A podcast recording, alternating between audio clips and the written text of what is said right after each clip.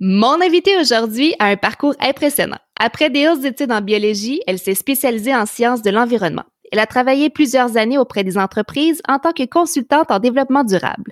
Elle dédie maintenant sa vie professionnelle à l'accompagnement et au coaching personnel et professionnel. Je reçois Julie Choquette. Vous écoutez le balado C'est la femme qui mène, le balado pour les femmes entrepreneurs et les gestionnaires qui vous propose des discussions sur des sujets qui vous feront réfléchir et vous inspireront à devenir la meilleure version de vous-même en tant que leader bienveillante. Joignez-vous à moi et mes invités pour briser les tabous, changer les paradigmes et démarrer une nouvelle conversation qui défie les modèles du leadership traditionnel. Je suis Geneviève Masse et je suis votre hôte pour cette série.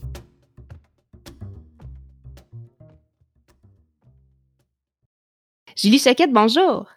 Bonjour Geneviève. Merci d'avoir accepté mon invitation. Comment ça va? Ça va très bien. Ça va pandémie. Et toi? Ça va euh, pandémie aussi, absolument. Ça va euh, distanciation sociale, euh, du temps pour être créatif. Exact, pour se déposer. Voilà, absolument. Euh, je vais préciser à nos auditeurs, on se tutoie parce qu'on se connaît. Euh, D'ailleurs, je t'ai présenté tout à l'heure avec ton pedigree impressionnant. Euh, si tu avais à te présenter toi-même ou à te décrire à quelqu'un pour la première fois, comment est-ce que tu te présenterais? C'est une excellente et terrorisante question euh, t'entendre me décrire, euh, c'était drôle parce que c'est jamais comme ça qu'on se voit hein, euh, à quand, quand, les gens nous partagent la vision qu'ils ont de nous à travers leurs yeux. moi, ça fait des années que je dis que ce que j'ai envie de faire dans la vie, c'est d'avoir des conversations significatives avec des êtres humains fascinants et d'entendre leur histoire. Donc, si j'avais à me décrire, je pense que je dirais que je suis une personne qui aime apprendre de ses contemporains puis qui aime écouter leur parcours. Hmm. Et ça fait longtemps que j'ai comme démoli mon, mon identité professionnelle euh, instable.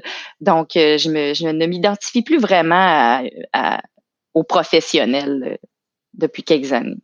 J'adore ça. Mais on se ressemble beaucoup, toi et moi, là-dessus, d'ailleurs. Euh, écoute, je veux commencer euh, l'entretien en faisant appel quand même à ton bagage professionnel d'un point de vue euh, environnemental. je veux parler de la crise en fait du Covid-19 qu'on vit actuellement. si j'avais à te demander d'abord, c'est quoi selon toi l'après-crise Covid-19 du point de vue environnement, selon toi? je n'en ai aucune idée. Je pense qu'on est en train de réaliser des choses comme planète. Hein. C'est euh, c'est planétaire ce qu'on vit. C'est ça qui est vraiment impressionnant. C'est que partout sur la planète, on vit la même chose au même moment. Je pense qu'on est en train de réaliser des choses. Euh, et je ne veux pas sembler euh, négative, mais j'ai l'impression qu'on va rapidement avoir envie de retomber dans de vieilles habitudes et de vieilles chaussures comme comme, euh, comme humain. Je pense que ça va faire réaliser des choses à beaucoup de gens, mais qui avaient déjà fait un cheminement. Euh, je ne sais pas. Je pense que ça nous fait prendre conscience de plusieurs choses. Moi, je me souviens quand j'ai fait mon, mes études en, biologie, euh, dans un cours de microbiologie clinique où on étudiait les zoonoses, donc les maladies qui peuvent être transmises d'animaux à humains, exactement ce qu'on vit actuellement. Il y avait quelques exemples, dont l'influenza. Et euh, ce qu'on en retenait, c'est que c'était euh, assez dangereux, des zoonoses, mais là, je veux pas me, prétendre euh, scientifique, là, mais parce que le, virus a toujours un hôte de présent dans la nature, c'est soit l'humain, soit un animal. Puis je me rappelle qu'à ce moment-là, je trouvais ça impressionnant des zoonoses, puis je me rends compte que ben on en vit une, c'est pas la dernière. Je ne sais pas si on va changer. Je ne sais pas, je le souhaite. Je ne sais pas on les côtoie de plus en plus, plus près, ces animaux-là, tu sais, dans le sens où l'humain prend du territoire de plus en plus, va sur le territoire de, de la bête, qui a plus nécessairement d'endroit. Donc, on va être en contact avec mm-hmm. euh, des, des maladies comme ça. C'est pas, c'est pas la dernière, comme tu le dis. Mais, tu sais, je pense que il y a une certaine réflexion sociale qui se fait en ce moment. Les gens veulent répondre présent à la responsabilité. Euh, je pense qu'on on parle un peu plus de souveraineté alimentaire. Je pense que c'est déjà euh, un premier pas dans mon sens à moi, c'est pas normal que ce qu'on a dans notre assiette fasse la moitié du chemin, euh, la moitié du chemin de la terre avant d'arriver chez nous.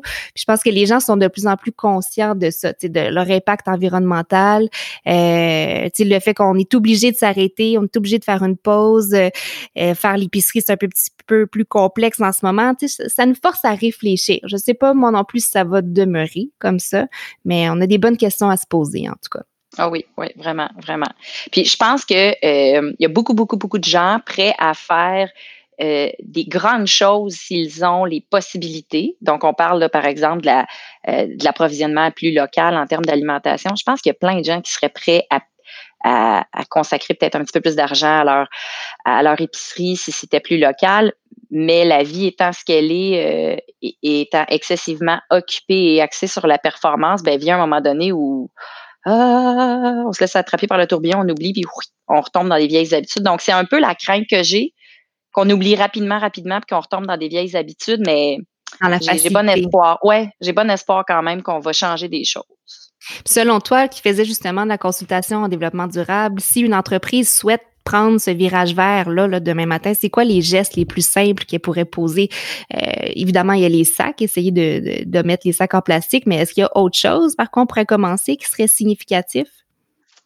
c'est une question très, très vaste euh, parce que tu, vois, tu nommes les sacs, puis moi, je trouve tellement que c'est un, un, faux problème. C'est vrai que c'est c'est une c'est une c'est un bon pas, mais en même temps euh, non, c'est encore on remet ça dans les mains du petit consommateur moyen de, de lui faire des concessions quand on a des, des je veux dire des désastres écologiques avec euh, avec des pompages de pétrole, avec tu sais, on a encore d'immenses corporations qui n'ont pas de compte à rendre avec leurs activités.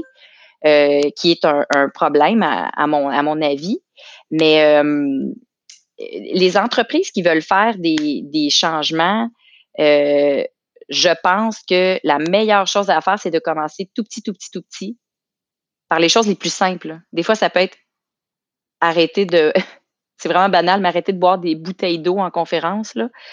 Mais quand on commence par des petits, petits, petits gestes, ben, on se rend compte que trois ans plus tard, ben, on est rendu qu'on a fait des vraiment plus grands parce qu'on a commencé à la base. Donc, je pense qu'une entreprise qui voudrait commencer à faire des changements, faut pas qu'elle voit la qu'elle voit ça comme un énorme effort, mais qu'elle regarde des petites, petites des petites choses à faire, des petits changements, puis euh, c'est possible. Oui, tout à fait, tout à fait. Bien, merci beaucoup. J'avais besoin de te poser cette question-là parce que ben, le leadership bienveillant, qui est ce que je prône à travers euh, mon balado, ben, ça fait partie de ça aussi. L'écologie, d'avoir une conscience environnementale, ça fait partie, selon moi, du leadership bienveillant. Donc, la question euh, devait se poser.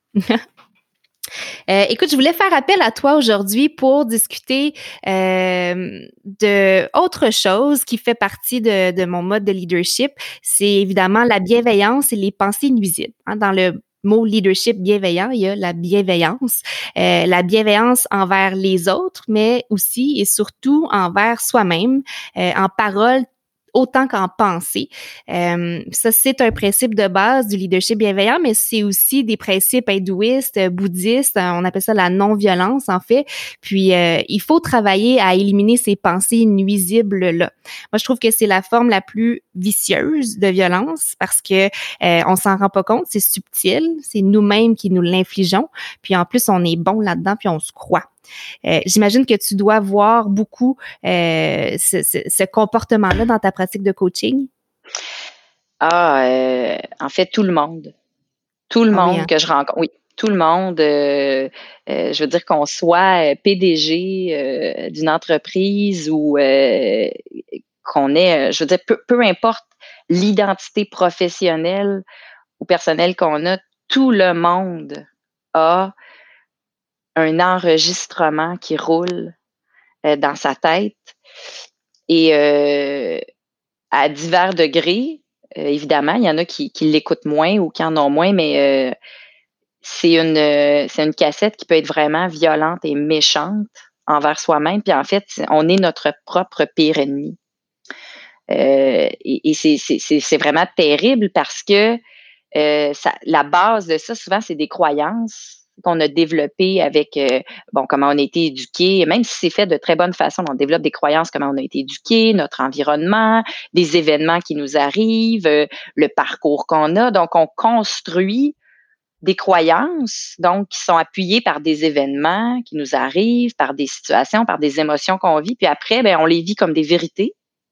Mm-hmm. Puis c'est ça qui nous tourne dans la tête à tout moment. Puis si on prend pas le pas de recul, ce qui est très difficile, si on prend pas le pas de recul pour se rendre compte de ce qu'on se dit soi-même, ben on devient notre pire ennemi euh, et on s'empêche, on peut s'empêcher de faire euh, de faire de grandes choses et de faire quoi que ce soit en fait dans la vie. Oui, tellement, tout à fait. Mais j'imagine qu'il y a personne qui t'aborde en consultation puis te dit Moi, mon problème, c'est que j'ai des pensées nuisibles. C'est à toi de le détecter.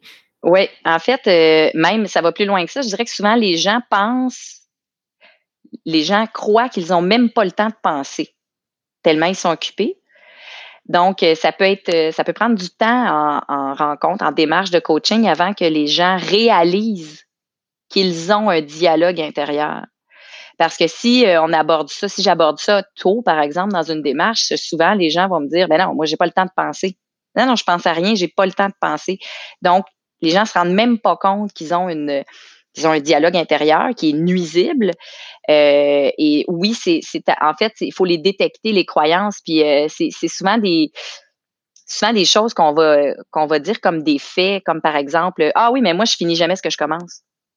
Hmm. Mais mais ça vient d'où ça? C'est quoi cette croyance Non, non, mais c'est que ça a toujours été comme ça. moi, ça me donne rien là, de, euh, de commencer ça parce que je le finirai pas. Mais ça, là, c'est des croyances terribles qui nous bloquent, qui, qui sont fausses.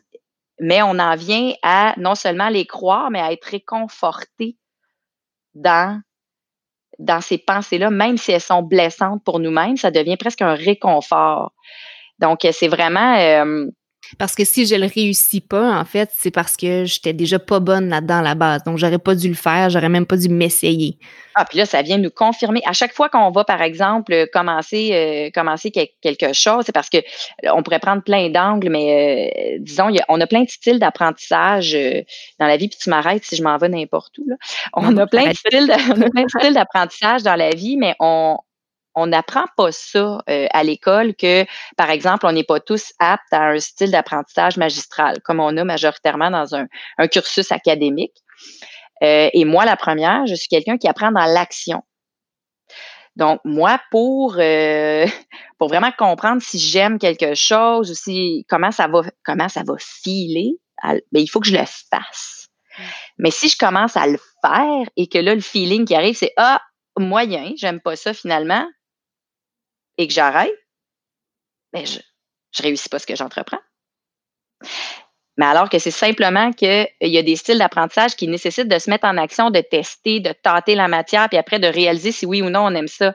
Mais ça, ça ton cerveau enregistre ça comme un échec, en fait. Ben, en fait, ça peut venir à développer d'un côté ou de l'autre. Quelqu'un pourrait dire Ah, moi, je suis comme ça, puis c'est cool, mais ça peut venir aussi à développer une croyance de ben moi, j'arrive jamais au bout. Je, ne suis pas persévérant, j'arrive jamais au bout de ce que j'entreprends, euh, et ça peut même freiner les gens à dire je ne veux même plus essayer parce que ça se pourrait que je me trompe. Donc j'essaie même plus, je me bloque, je, tente même plus rien au risque de devoir arrêter ou de me tromper. Mais tout ça euh, revient à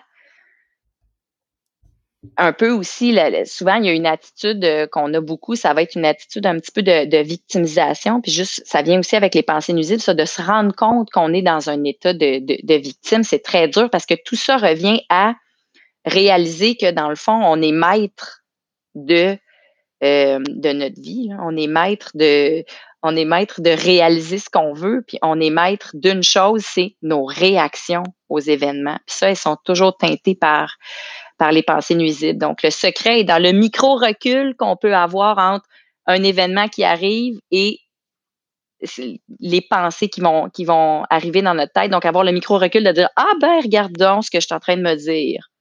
Est-ce que c'est la vérité? Est-ce que c'est un fait? Ou c'est simplement une construction mentale? Donc, cet espace-là, il se travaille. Il faut arriver à le travailler puis à le, Comme dirait euh, Serge Marquis, euh, un invité que j'ai euh, interviewé récemment, il dirait qu'il faut apporter notre attention sur ce discours-là, puis développer la vigilance finalement. Ah oui, c'est c'est vraiment ça qui est qui est très très difficile. Euh, c'est vraiment d'arriver à avoir la microseconde de recul pour réaliser ce qu'on est en train de se dire et que ce n'est pas nécessairement la vérité ou des faits, que c'est une construction mentale puis que c'est des, des pensées.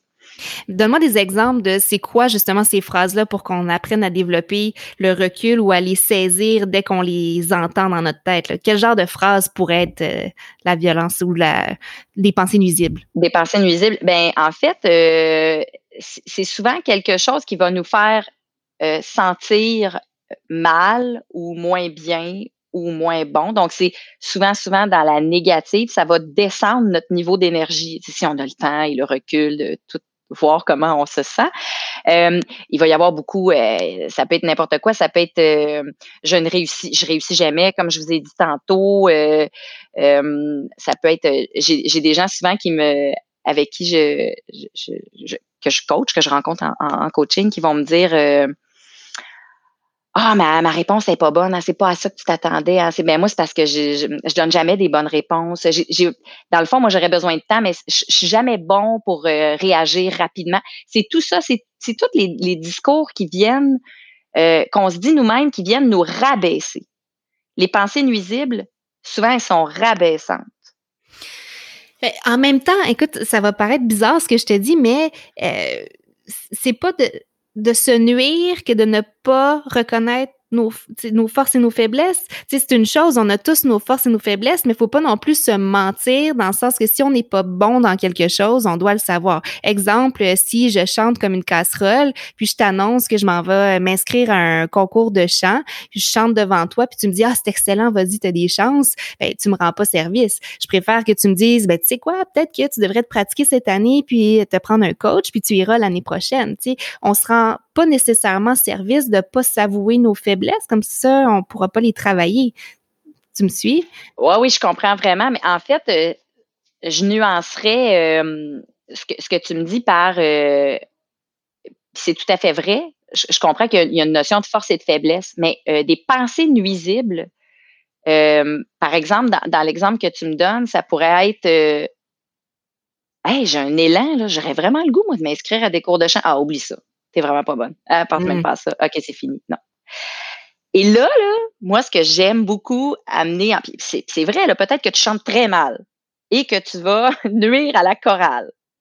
c'est possible que tu aies passé des auditions et que tu sois jamais pris. C'est un fait, c'est possible. Mais si l'envie, l'impulsion est là, admettons qu'on a envie de chanter, d'apprendre à chanter, puis qu'on n'est pas bon, puis qu'on ne le deviendra jamais, mais on a envie. La pensée nuisible, c'est celle qui nous bloque, c'est celle qui nous empêche d'aller finalement dans le chemin de notre envie. Et moi, ce que j'aime faire en, coaching, ce que j'aime aider les gens à atteindre, c'est le recadrage.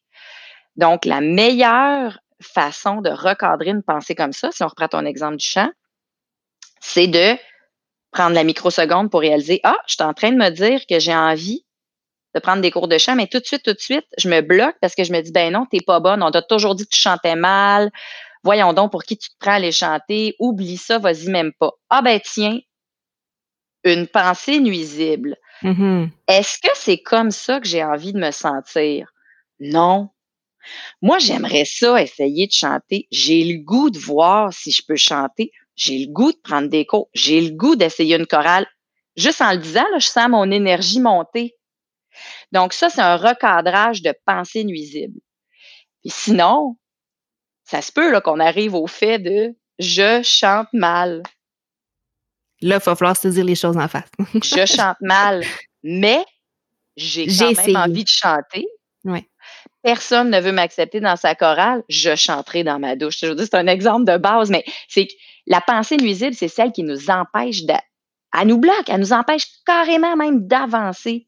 On la voit souvent, souvent, la pensée nuisible aussi. Euh, euh, par exemple, euh, ben, dans plein, plein, plein de domaines, ça va nous empêcher euh, d'accéder à un nouveau poste dans un travail. Ça peut empêcher quelqu'un qui est célibataire de se mettre à la recherche de d'un nouvel amoureux ou d'une nouvelle amoureuse en disant ah ouais mais de toute façon moi ça marche jamais à ça là ben, c'est garanti ça va continuer à ne pas fonctionner.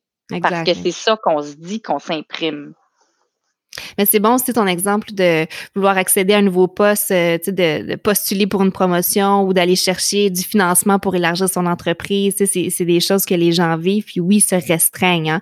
On a un peu l'impression qu'au Québec, on dit ça des fois qu'on est né pour un petit pain.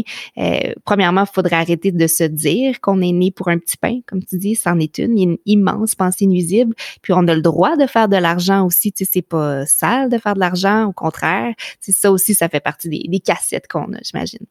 Oui, tout à fait. Donc, moi, ce que je conseille toujours aux, gens que je coach, c'est prends conscience de l'état ou de ce que tu dis, de l'état dans lequel tu te sens ou de ce que tu te dis, et pose-toi la question si c'est là que tu veux rester.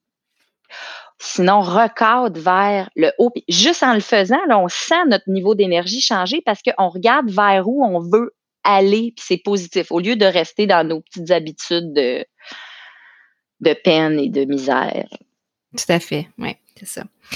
Euh, as-tu un exemple justement de quelqu'un, euh, de, un client que tu as eu, que tu as coaché, qui avait ces pensées nuisibles-là, puis comment ça aurait pu l'aider de faire ce processus-là avec toi? Oui, ben en fait, euh, comme je t'ai dit, tout le monde à un moment ou à un autre dans une démarche de coaching, on en, on en, on en déboulonne des pensées nuisibles, des croyances. Je te fais, je te fais une petite pause. Ça, c'est important ce que tu dis aussi parce que c'est pas les gens qui sont euh, plus faibles ou qui ont un problème d'estime. Ça nous arrive à tous, là. Peu importe euh, le métier. Le monde. et tout le monde a des croyances. Et, des croyances, c'est presque des dogmes personnels qu'on a. On est convaincu que c'est comme ça, que ça bougera pas, que c'est comme ça. Et là, des fois, tu es confronté à une situation où tu fais Ah, c'est pas comme ça pour tout le monde. Et là, ça vient un petit peu ébranler, mais souvent, on retourne dans nos, dans nos vieilles chaussures. Mais je reviens à ton exemple. Oui, ce qui arrive souvent, c'est drôle parce qu'on parle de, toi, tu parles de leadership bienveillant. Le leadership, c'est un mot très euh, galvaudé dans le monde du travail. On l'utilise à toutes les sauces. Il faut être des leaders de nos vies, des leaders dans le travail, des leaders, des leaders. Et on a une conception, elle tend à changer. On a une vieille conception du leadership qui est euh, un peu un personnage fort et sûr de lui et un peu colérique, euh, capable un peu de hausser le ton, de donner un coup de poing sur la table. Ça, c'est un leader. C'est quelqu'un qui, hein, qui sait où il s'en va, qui n'a pas peur de, de faire bouger les choses, de hausser le ton quand il faut, de faire peur. Quelqu'un que, que j'accompagnais qui, qui, est une, personne, un gestionnaire euh, avec des, employés dans, dans, l'entreprise où il travaille, qui est un, leader à sa façon. Il y a plusieurs types de leadership. Il y en a, dont il y en a un très bienveillant, euh, qui est une personne incapable d'aller là. Incapable. C'est une personne qui n'est pas qui est foncièrement, qui déteste le conflit, euh, qui aime être coopératif avec ses employés, qui aime que tout le monde euh, donne son, son mot, que tout le monde ait sa place. Euh, c'est vraiment, donc, c'est encore un meilleur leader, parce que c'est quelqu'un qui va mobiliser son équipe. Mais cette personne-là avait la croyance et, et, et, les, et les, pensées qui l'accompagnaient qui étaient, ben moi, je suis pas un leader. Parce que moi, je suis pas capable de d'être méchant avec un employé s'il s'il fait quelque chose de pas correct. Je, ne suis pas un leader. Je suis pas capable de l'aider, moi, parce que si euh, s'il faut que j'affronte un problème, mais j'ai pas le goût d'affronter. Moi, j'ai le goût de m'asseoir avec la personne puis discuter. Donc, donc, je ne suis pas un leader. Hmm. Et il a fallu travailler à parfait. C'est quoi toi la situation qui te rend confortable pour gérer un problème qui était tout à fait logique, mobilisante, parfaite dans pleine un contexte de leadership, pleine de leadership. Mais amener cette personne-là à croire et comprendre que ça, c'était du leadership, ça a été très... Euh, ça a été long, c'est même, même pas gagné, je dirais. Là. Ça, reste que la croyance que pour être leader, il faut être un peu méchant était forte, forte, forte. Donc, ça, ça, ça en est un exemple qui arrive souvent, souvent, souvent. Le leadership est encore porté comme étant euh, quelque chose d'un peu euh, caractériel. Oui, c'est vrai, c'est vrai. Alors Puis aussi, peut-être, euh, juste sans rentrer là-dedans, mais peut-être plus masculin aussi. Ah, ah, oui, et là, j'allais dire, et souvent, les femmes s'y retrouvent un peu moins, ou si elles essaient d'être comme ça, souvent, elles sont un petit peu plus inconfortables, mais oui, Mais leadership n'égale pas euh, euh, malveillance ou méchanceté, pas du tout, du tout, du tout. N'égale pas un sexe non plus. Non plus! Pas du tout. C'est quoi justement pour toi un bon leader? Ah, mon Dieu. Premièrement, pour moi, un bon leader, les meilleurs, meilleurs leaders, euh, c'est quelqu'un qui est humble et qui est capable de s'effacer derrière son équipe. Donc, pour moi, un leader, c'est en arrière. C'est pas la personne en avant qui tire le bateau. Le leader, le bon leader, il est en arrière. Il regarde aller son équipe, puis il est là pour venir donner les petits élans puis les petites poussées juste au bon moment pour rassurer, pour dire est-ce qu'on a, a besoin de quelque chose? Et quand cette personne-là fait face à un problème dont elle n'a pas la solution, trouve la solution en équipe, trouve la solution avec, avec la bonne personne. Donc, je pense qu'à la base, le meilleur leader, il est humble. Et il reconnaît qu'il ne sait pas tout. Hmm. On est aussi fort que le maillon le plus fort ou faible de notre équipe, finalement. Exactement, exactement. Puis il faut pas c'est se méprendre que de penser que pour être leader, il faut tout savoir. Mais je pense que ça a beaucoup changé, là, ça, quand même. Il y a beaucoup de gens qui en, sont conscients. C'est se méprendre que de croire que pour être un, leader, on sait tout. Non. Le meilleur leader, c'est la personne, je pense, qui connaît exactement ses faiblesses et qui vient les combler avec des personnes meilleures qu'elle dans ces domaines-là, dans son équipe. C'est bien s'entourer. Oui, tout à fait. Et quand tu rencontres quelqu'un en coaching, un entrepreneur, une femme qui vient te rencontrer, une femme ou un homme, euh, parce qu'il y a des hommes qui nous écoutent aussi, euh, c'est quoi ta démarche de coaching à toi? On commence par quoi? Vers quoi on s'en va? Alors, le coaching. Le coaching, euh, moi, ce que je trouve fantastique du coaching, c'est qu'en fait, ce n'est pas, là, je vais dire ce que c'est pas, au lieu de dire ce que c'est, mais bon, en tout cas, ça va mieux comme ça pour le démontrer.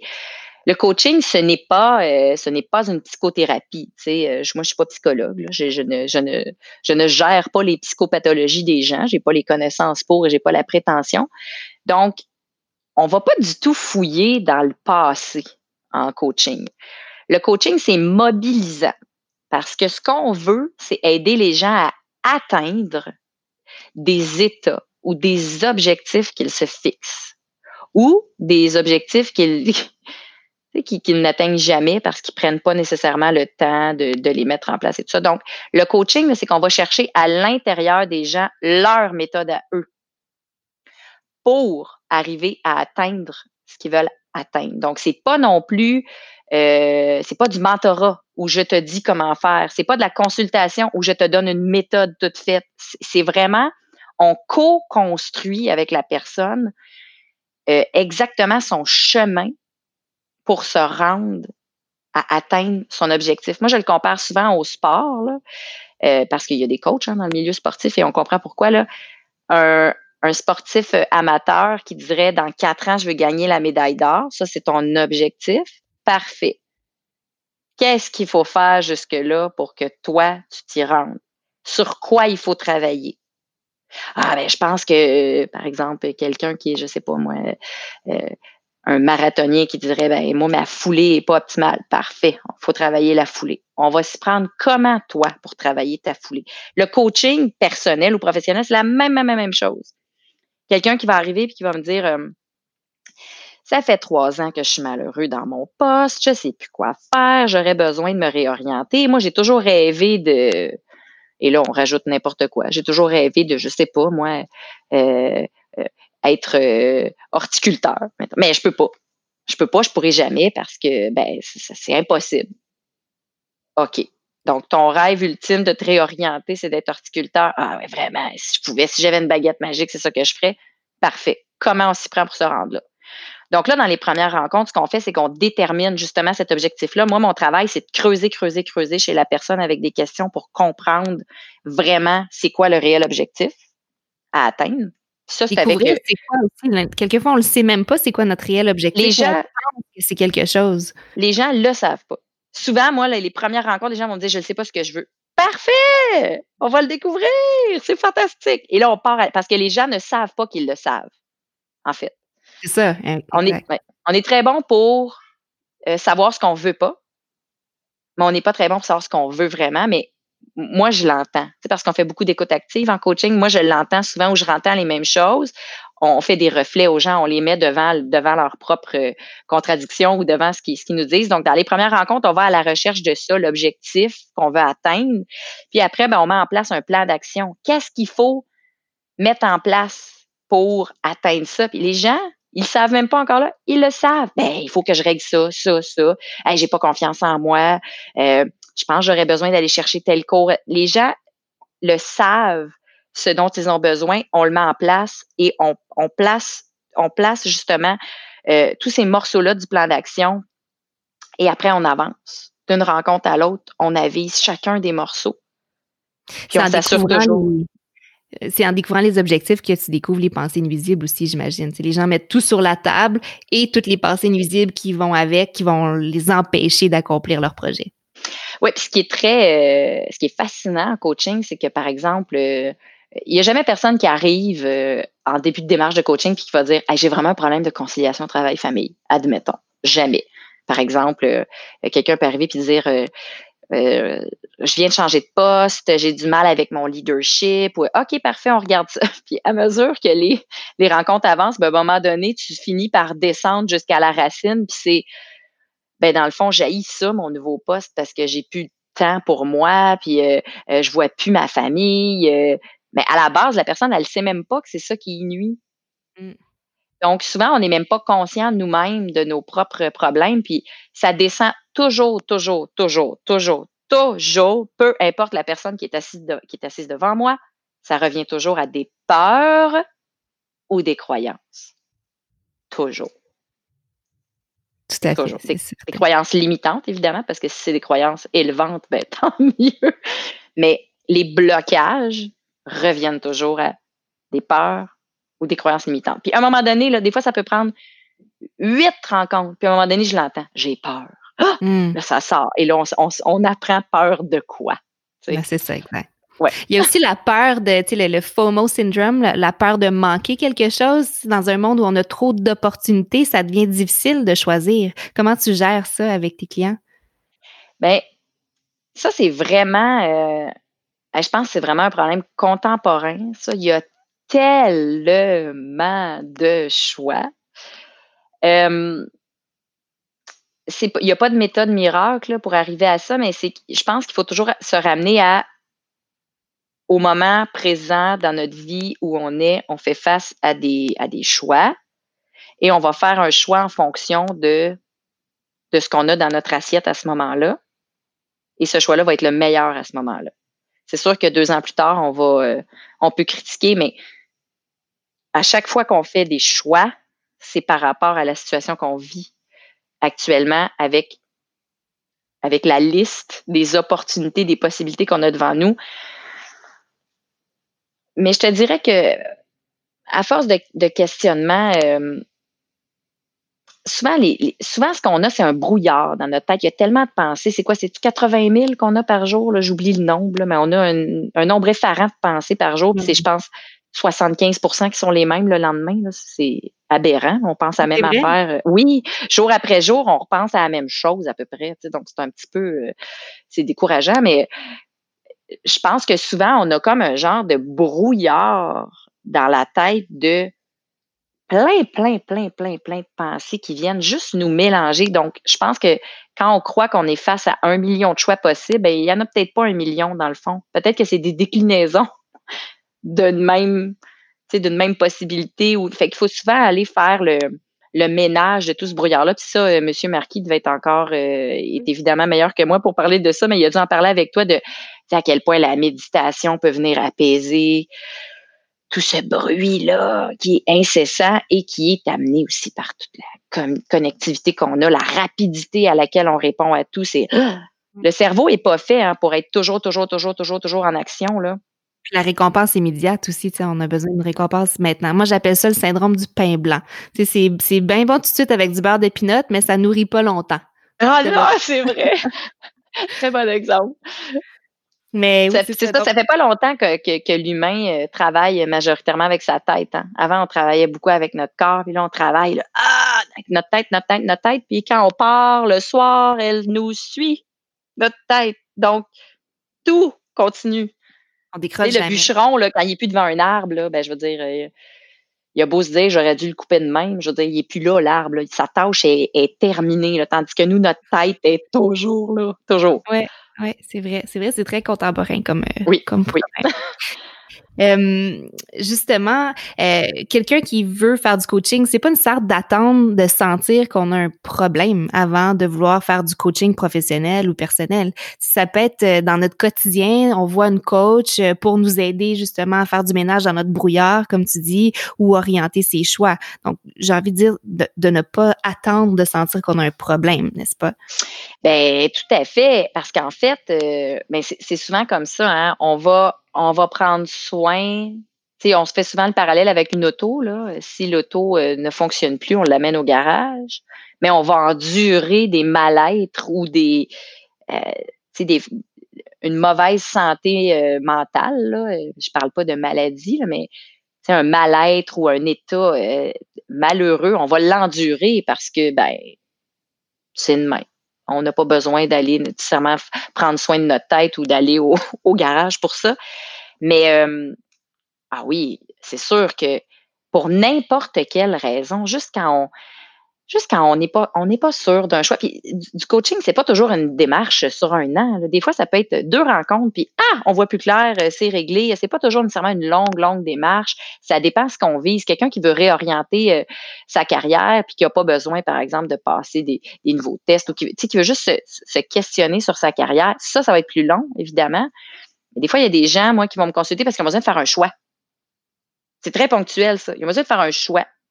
Est-ce que je la prends, la, nouvelle, est-ce que je le prends le nouvel emploi ou je reste dans mon poste? Ah, je sais pas. Ça, des fois, en une rencontre, ça se règle. Parce qu'on le sait au euh, fond de nous ce qu'on a besoin et ce qu'on veut. Exactement. Puis euh, donc oui, on n'a pas besoin de, de, voir qu'on a un problème immense. Un, un coach, c'est vraiment quelqu'un que tu peux consulter de façon ponctuelle dans ta vie pour débloquer des trucs, pour avancer, pour c'est que ça te met en mouvement. Puis on est l'humain est paresseux. Si on n'a pas de compte à rendre à personne d'autre que soi-même, ben c'est un petit peu difficile des fois d'avoir la discipline. Puis c'est pas qu'un coach te chicane si tu fais pas ce que tu as à faire, mais c'est que tu le sais que tu as une rencontre là, mercredi, puis là, ah, t'as pas fait ce que tu avais à faire. Fait que ça va comme te donner le petit kick, on dirait, pour avancer. C'est vrai, oui, le petit compte à rendre, c'est ça. Tout à fait, tout à fait. Euh, je veux, je veux revenir au passé nuisible parce que ça fait partie encore une fois du mode de leadership. Puis c'est tellement important, je trouve, de mettre l'emphase là-dessus. C'est un des pires comportements envers soi comme envers les autres. Je veux que les gens comprennent qu'est-ce que ça fait que d'avoir ces pensées nuisibles-là. Ça nous empêche de faire quoi dans tes mots à toi? Les pensées nuisibles, moi, je les, je les qualifierais de de pensée qui nous empêche d'atteindre notre meilleure version de nous-mêmes. Souvent, là, on a comme un petit, euh, tu sais, on a des petits, des petits rêves secrets ou des, des petits désirs secrets qui sont torpillés par des pensées nuisibles qui nous empêchent de nous épanouir. Et moi, ce que je dis toujours, c'est à la fin de ce tour de manège-là, nous mourrons tous. Donc, on, grande vérité. Je veux dire, on va il n'arrivera pas un moment exceptionnel dans notre vie où là, enfin, tout sera possible. Enfin, tout sera permis si on ne se donne pas ce droit-là. Donc, les pensées nuisibles, c'est, moi, c'est un gros arrêt-stop, C'est un gros, gros frein. C'est un frein à notre meilleure version de nous-mêmes. Puis le conseil que je donnerais aux gens, je pense que c'est le premier pas qui est le plus difficile à faire, c'est de réaliser ce qu'on se dit. D'écouter en troisième personne, en, en, personne, en spectateur, donc d'écouter ce qui se dit dans notre tête. Puis c'est que ça arrive là, pendant que tu es en train de, je veux dire, de faire ton souper. Ou, euh, ça, ça arrive insidieusement, là, mais de, de commencer à écouter ce qui se passe dans notre tête à l'écouter comme un spectateur. Puis à un moment donné, je fais Ah, c'est ah, c'est bien pas, c'est bien pas gentil ce que je me dis. Ah ben. Ah, je me. Ah, moi, je me dis ça de moi-même. Oh là là.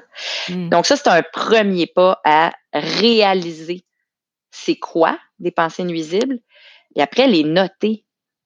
Quand on réussit à avoir le recul, noter qu'est-ce que je me dis. Quand, puis on a tous des situations dans lesquelles on, on, va, on se drille plus souvent vers les pensées négatives. On, va finir par le reconnaître soi-même, mais de noter le dialogue intérieur. Ça, c'est comme les premières étapes.